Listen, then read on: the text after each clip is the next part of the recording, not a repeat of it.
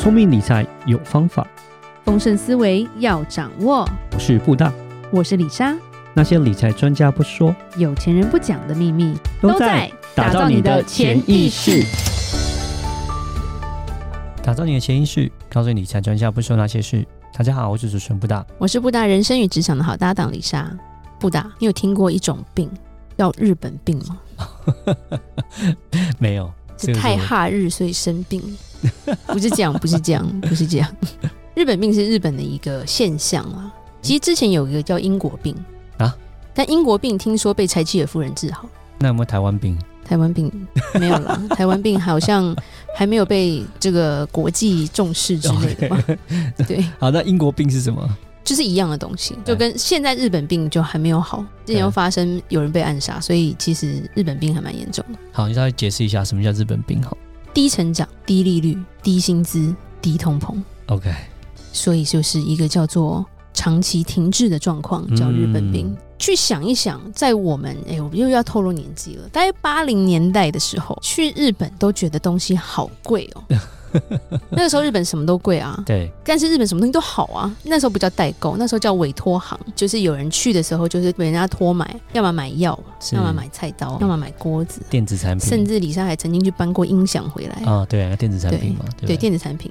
以前有个都叫做 Walkman，李莎觉得自己很想笑。MD 啊，什么之类的，MD 是日本才有，李莎也有啦，就很哈日啊。然后那时候都很贵，就是要存钱。是，但是你现在去日本啊，现在现在去不了。但是现在因为日币贬值啊，跟日本的东西，你觉得日本的东西开始变便宜了？嗯，就是说台湾整个通货膨胀，再加上台币的升值，你会发现说，哎，去日本好像变得不是像以前那么贵的感觉了。我们台湾其实还是有通膨在，就譬如说一碗牛肉面，其实它还是有涨价。有有有感觉。可是去日本发现它的拉面并没有什么涨价，就是李莎在学生时代去，他们的拉面都投币的嘛。可能六百块日币就可以吃一碗，然后后来李莎为人母，前几年再去也没有多贵，也才六七百块而已，对也是在投币啊，对，也是没有什么变化。我就觉得，哎、欸，好像我钱变多了，然后进去什么迪士尼商店跟宝可梦商店，就会很不小心手滑很多，因为就会觉得，哎、欸，好便宜哦，我可以买很多呢。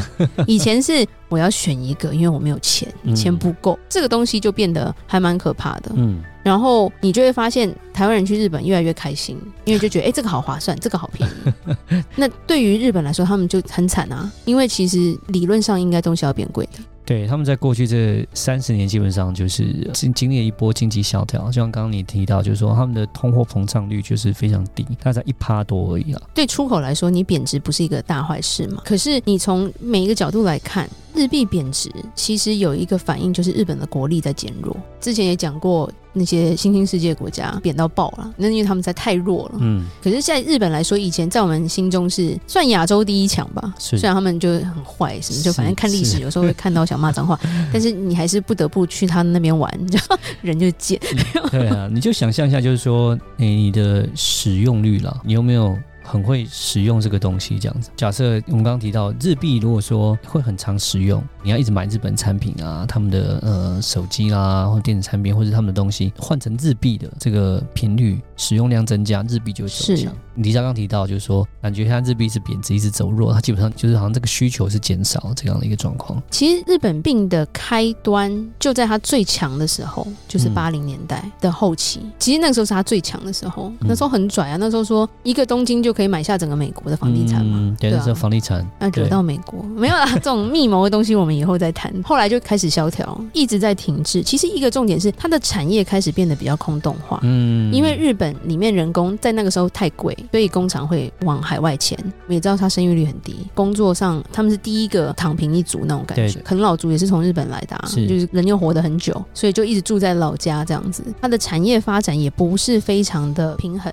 日本其实是一个非常保护的国家。其实从以前李莎很不喜欢，就是去日本手机都不能用，不能漫游。它有自己的系统，对对对，而且它有自己的，除了 iPhone 以外，之前是有自己的手机，他们是 Docomo 啊什么的。P PHS 啊，不会用啊。出来之后里面也是日文，就开始翻白。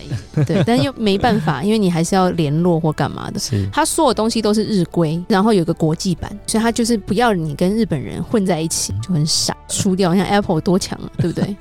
再来，它就是金融问题嘛，因为第一个它就是有点负利率了嘛，不升息嘛，对日本人来说，钱放在银行，形同贬值，对贬值，对钱会越来越少，所以对金融环境不热情，是，日本人其实不投资，老龄化最严重的是从日本开始。你以前的人瑞最多的就是日本啊，好山好水，所以说都活很久。可是因为他的社会福利非常好，还有老人年金政策，但他年轻人很少，越少的年轻人，越来越多的老人的时候，他的负债其实是越来越多的。再加上他的贫富本来就差距很大嘛，是城乡差距也非常大。我们之前也有看过节目，就是说他们去北海道看到一些城市都已经荒废掉了，就是曾经好像蛮厉害的城市，结果因为年轻人都到大城市去上班，所以这个城市只剩下几个老人，其实还蛮可怕，好像鬼屋。记得他的市政厅就是满满的杂草这样子，然后其实里面是有人在办公的，好像是鬼屋吧？农历七月不要去，是。对，所以日本病来说，就是全球应该要警惕的一个东西，因为你其实它上不来的话，其实蛮可怕，因为其实我们人还是蛮依赖日本生产的一些东西，对，日本生产零食。还没有。零食，其实它算是一个。警惕啦，它的长期停滞反映在市场上，其实是很可怕。全球不想要变成日本啦，日本他们就是储蓄非常多，因为他们不投资，完全不投资，所以他就长期振作不了，就变成一个负面教材。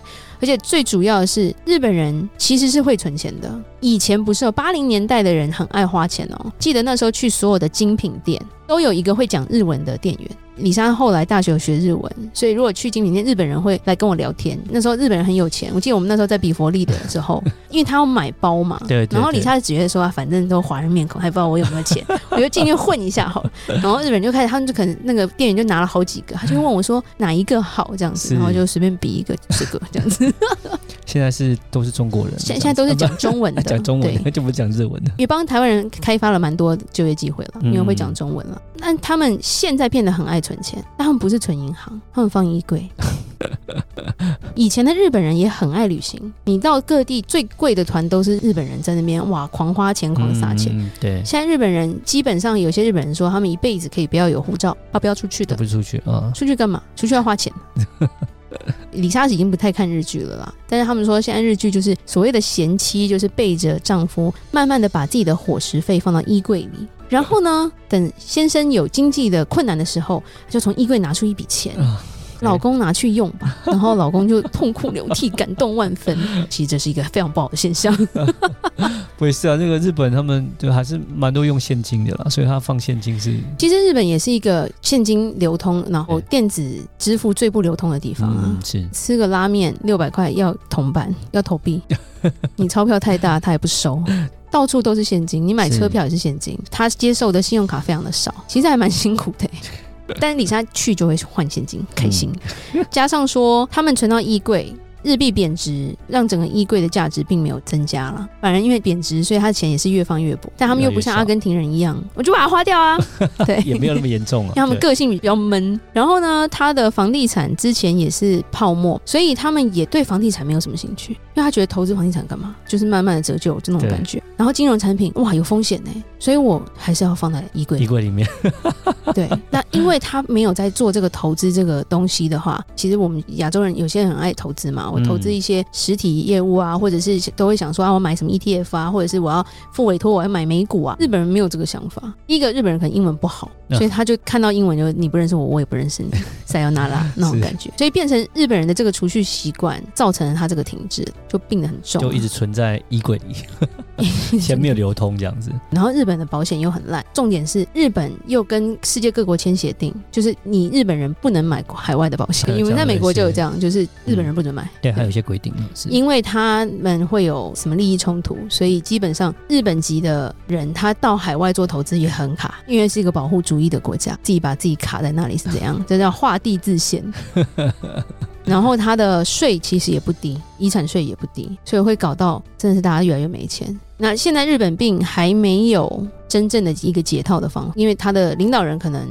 没有像柴契尔夫人这么就是铁娘子那种感觉。虽然在以前刚过世的安倍，他其实有推动一些政策，是都没有一定的效果。所以现在就很多研究就会说，哎，到底是要怎么做才能把日本这样的一个状况把它救起来？薪资这些东西要怎么办？物价要怎么办？搞到后来，现在日本年轻人没有梦想，也不恋爱，恋爱干嘛？恋爱花钱？结婚要 花钱，对啊，恋爱。所以他们为什么宅男那么多？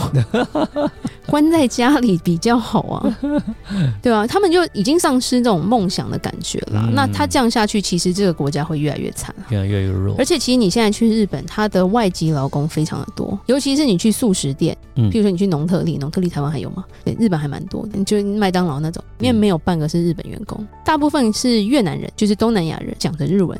再来就是台湾人跟中国人也非常多在那边打工的，所以不要乱讲别人坏话。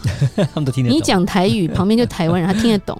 啊，谁敢就拜啦？然后哎，你讲啥？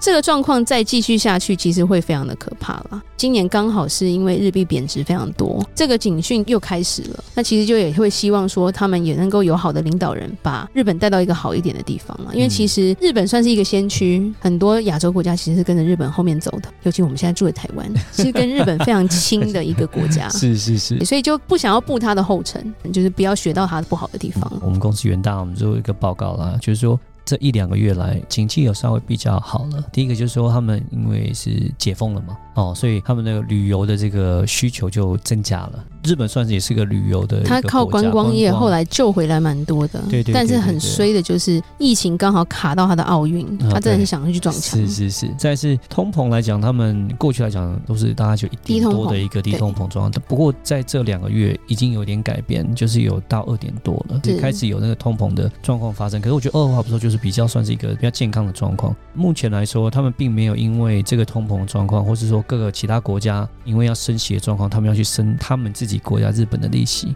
所以呢，造成说日币可能还是会一个走贬，它跟美金的利差可能还是会扩大一个状况嘛。那当然是说他们是希望是这样子，可以有利于出口。你也知道日本是一个本身来讲也没什么天然资源，也是要靠进口才能够生产的国家，所以这样子变相的也会造成说进口的这个成本拉高了。但是至少就是说我们看到通货膨胀这方面稍微有点起色。再讲到就是说我们刚刚提到那个呃旅游方面回温，就希望说日本也能够很快走过这一波所谓他们的日本饼吧，就是持续变越来越好了。整个亚洲都是牵在一起的，是的，对，尤其是我们很爱用日本的东西，但也不希望它变贵，所以就蛮矛盾的，不希望它垮掉，但还是不要太贵。哎，是。嗯、好，那我们今天就讲到这。如果任何关于理财的问题，欢迎留言或寄信给我们。别忘记进入我们的私密社团，然后到脸书打入“打造你的潜意识”，就可以找到我们哦。打造你的潜意识，让你谈钱不再伤感情。我是布大，我是李莎，我们下次见，拜拜。拜拜。